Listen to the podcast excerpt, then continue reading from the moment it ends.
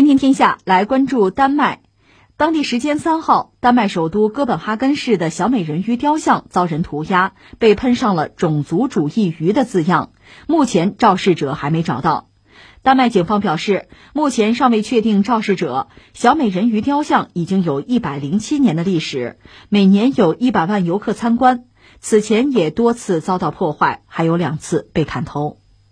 这是丹麦哥本哈根那个小美人鱼的雕像又被别人给损毁了，就是喷了漆嘛，就喷他说种族主义鱼 啊。这个我觉得更多的是胡闹了。这种涂鸦是一种什么？一种反讽吧。我个人理解啊。说说这事儿吧，我觉得仔细想想还挺值得一聊的。一个是我们先，不是旅游节目，也说两句美人鱼这事儿啊。美人鱼很多地方有雕像，我们国内有些城市是不是也把美人鱼作为一个城标哈？华沙有美人鱼。呃，但是哥本哈根这个，就丹麦这个确实很有名，呃，时间也不短了，它都有一百多年历史了吧？它铜的啊，铜像啊，有人说这个美人鱼高度在一米五几，有人说是一米六几，不好说，因为它是它是坐着的，体重是一百七十五公斤，那很简单，因为铜的嘛，很沉了。这是丹麦的很著名的国宝级的一个雕塑吧？来历还说一下嘛？一个小美人鱼取材是安徒生童话。她是海王最小的一个女儿，本来是无忧无虑吧，结果看到了一个美男子啊，一个王子就爱上人家了，所以找巫师，非常痛苦吧，呃，把自己变成人的模样，但是最终王子也没有爱她，所以她化为泡沫吧，呃，为爱人献身了，是这样一个故事吧。呃，安徒生童话我们都知道，我小时候都看过吧，所以他的童话作品被搬成荧幕啊，啊，舞台剧啊，各种各样的这个表现形式吧，其中包括什么呀？芭蕾舞剧。这就说到有一个人吧，呃，新加士伯啤酒公司的创始人，这个人叫做卡尔雅各布森，他是有一次看这个芭蕾舞剧啊，就是在皇家剧院首演《小美人鱼》，这个海的女儿吧，看了之后深受感动，他就产生一个想法，说要不咱搞个铜像，我掏钱啊，找人给设计啊，做一个铜像。因为他想安徒生这个童话吧，在艺术上各种门类，芭蕾舞啊、音乐、油画什么都有，就是缺雕塑，所以他想搞个铜像，就找一个雕塑家叫做埃里克森，这也是丹麦很有名的一个雕塑家了，就跟他商量，而且请他说我请客，咱再看一场去。又看了一下那个芭蕾舞剧，埃里克森也深受感动，最后呢就构思了这个坐姿的这个小美人鱼，就这么一个形态吧。曾经有说法说这模特就是找的那个。芭蕾舞的女演员，那身材确实不错嘛。也有说的是不是，就是那个雕塑家埃里克森的夫人作为模特。但是不管怎么说吧，反正这个雕像就竖在那儿了。言而总之吧，反正去丹麦玩啊，去旅行啊，旅游，你要到哥本哈根总得看看这个雕像吧。下面我们就说但是吧，但是这个雕像竖起来到现在一百多年吧，应该叫命运多舛呐。特别是最近几十年吧，多次被恶意的破坏。好像损毁啊，就是啊，断胳膊断头，这都有多次，拿炸药还炸过两次，断头好像是推到海里边去的都有。呃，最次最次也是被涂鸦，搞个什么人体彩绘，或者给他画上那个内衣什么的，这都有。或者在他这个就是铜像那个躯体上写一些字，给人印象比较深的就是一九九八年脑袋没了，半夜让人家把头砍了，砍了之后，这警方就找找不着，后来电视台是出金悬赏。呃，三天以后说有人就把铜像这个脑袋找到，可能放到电视台门口了。最后这个铜像又恢复生机。你看这么多年呀，他也遭遇了非常多的这个损毁吧。有的可能有一些政治目的和诉求，甚至环保什么的都都在这儿有体现。有的可能就是恶作剧吧。总之，这个雕像其实也是伤痕累累啊。现在还能还能竖在这儿就不错了。这回又被人涂鸦。给他定性种族主义、种族歧视于，这也挺可笑的。你想想，那小说就是说这个童话我们也看过，故事啊、芭蕾舞啊、油画我们都见过，也没有体现出什么种族歧视的什么倾向啊。这个小美人鱼哈，如果真要说什么呢？你看王子公主啊，什么过上美好的生活，他算是受害者。所以你要说阶级阶层歧视，好像他也不应该受到伤害啊，哎，他就伤害了。所以，在我看来，这可能就是个恶作剧，或者是一种反讽。反讽什么呢？对目前在西方好像刹不住车继续流行的这个推倒雕像的运动啊，这算是一种反讽，让这个运动变得更荒唐、更不合理、更没有存在的价值和必要。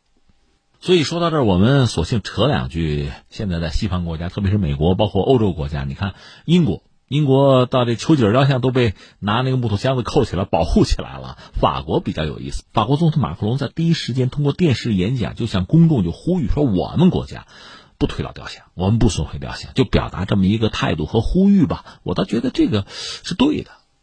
那你说推倒雕像运动，这说明什么呢？我觉得说明这么几点：一个是我们要看到雕像、雕塑嘛，它应该说是反映了至少在某一个阶段吧，这个社会、这个国家或者公众吧比较主流的一种价值认同。一般说来，雕像、雕塑哈选择的这个人物吧，他总不是那个时代一个大坏蛋、一个恶棍，总不是这样吧？总是哪怕有争议的，嗯，总是有代表性的。甚至对这个文明啊、社会发展多多少少是做出贡献的，还是要考虑是这样的人。这我的判断就是说，即使有争议，咱们也是三七开吧，或者对半开吧。对社会、对对国家发展有影响，特别是肯定是有正面影响，应该是这样。所以哪一个国家和地区吧，也不会专门选我们这个历史上的坏蛋立雕像。那中国历史很悠久啊。你说古代名人多了，需要立雕像的话，好多人可以选择，没有人专门拿《奸臣传》出来，哎，选这上面的人物，咱们立几个雕像，不会的。但是话说回来，随着历史的发展和进步吧，可能我们用今天的视角再去审视很多历史人物，就不是完人了，就开始有瑕疵了，甚至身上毛病一大堆了。很可能是这样。另外，确实也有一些人啊，随着时代的这个发展、观念的变化吧，现在看来，好像在立他的雕像就不合时宜了。就这种状况确实存在。另一方面，对于很多国家和地区吧，雕像本身它是带有某种政治意义的。你在美国，比如华盛顿的雕像啊，杰弗逊这不都国父级的吗？他们的雕像，包括罗伯特李将军，他虽然是当时南军的总司令，但这个人人格高尚啊，全美国都认同啊。那你比如像这个萨达姆。在巴格达街头，他的雕像被推倒，也标志着一个时代的结束。确实是这样子。那你说，欧美现在推倒雕像运动意味着什么呢？那确实意味着，一个是很可能啊，曾经长期被边缘化的群体，包括黑人群体啊，他们要发声，他们有机会发声。而我们讲了，美国这次弗洛伊德这个事件，它绝不简单的仅仅是一个种族歧视的问题，它背后是什么呢？还是一个贫富差距的问题。大量的社会公众、底层公众，他们的诉求得不到满足，他们也不被重视，他们终于有机会发声了。推倒雕像就是他们发声的一种方式吧。所以你看，推倒的绝不简单的仅仅是种族主义者的雕像，实际上很多政治人物身上会有很多标签的。种族主义只是标签之一啊，推倒他们的雕像，实际上不简单的是因为他们有种族主义的倾向或者有这方面的行为啊，实际上是对曾经的那一段历史，很多人不接受、不认同，要否定、想改写，这是我们讲很多人要发生。另一方面，雕像在非常多的国家和地区，刚才我们讲，它有特殊的价值和意义，它有维系的一种社会的认同、社会的大家共识啊观念。那么推倒它，确实就意味着或者标志着，人们对于历史、对于社会的很多观念出现了分歧。一个是人们和人们之间，再就是人们和传统和官方之间出现了分歧，这是一个。再有一个恐怕是什么呢？就很多群众运动，现在我们看到它有乌合之众的性质。你比如，呃，我们以前讲法国那个黄马甲也是这个道理，都是在这游行示威，但是大家游行啊、示威啊、抗议啊，目的目标可不一样，原因可不同，驱动力也不一样，都是推倒雕像，大家各自有各自的理由。另外，很多事情会逐渐，因为群众运动嘛，它没有统一的领导，没有统一的思想去指引的话，它有时候会成为一个大杂烩，就是很多人有不同的想法、不同的认知。就说推倒华盛顿的雕像，有人是因为他是奴隶主，至少他有这样的一个身份啊；有人则是对目前美国不满，他又是美国的国父，我推倒他是我对当下的美国表达一个情绪，是这样子。那还有很多人呢，实话实说，那就是起哄啊。有的可能确实思想钻了牛角尖有的那就是胡闹了。你比如说国际象棋，这白棋先走嘛，这是不是涉嫌种族歧视啊？那中国的围棋正好是黑子先走，哎，我们这就尊重黑人了，你不觉得这已经很可笑了吗？这已经误入歧途了。这种做法，不但不能让这个运动啊变得有价值，实现他正义的目标，反而是啊，让它变得更荒诞、更荒唐，逐渐的丧失人心。小美人鱼雕像这个事情，就和刚才我们讲这国际象棋恐怕有一比。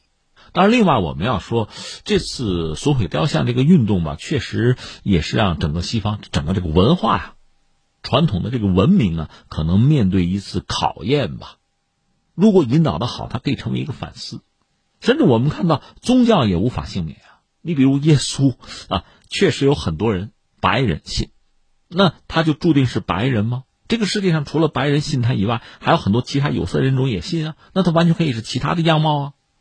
这种争执和争论其实早就已经出现了，所以我倒是觉得呢，如果通过这一系列的损毁雕像啊，由此引发人们更深层次的思考，重新审视自己的历史，认识到就西方作为人类文明的一个分支吧，在历史长河中它的发展，我们再三讲它有它的对人类文明的贡献，这个不要否定。但另一方面，它有它一直存在的问题，到现在那种自以为是的。唯我独尊的、颐指气使的、西方中心的，就这些东西，可能真的是到了需要抛弃的时候了。文明需要自我革新、自我更新啊，需要新陈代谢呀。所以目前的这个群众运动，也许是一个机会，看你能不能把握得住了。另外，我之前说的话，我想再强调一下哈，这次弗洛伊德这个黑人啊被杀这个事件，确实在美国引起很大的轰动，在全球范围内，你看联合国都谴责嘛。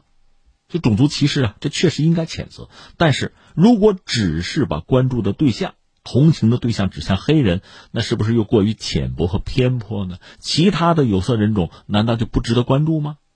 或者我们问一句话：如果死掉的不是黑人，是一个华裔，是一个亚裔，会怎么样呢？会有如此大的风波吗？如果你告诉我没有的话，呃，对不起，你的反种族歧视的运动进行的依然不够彻底。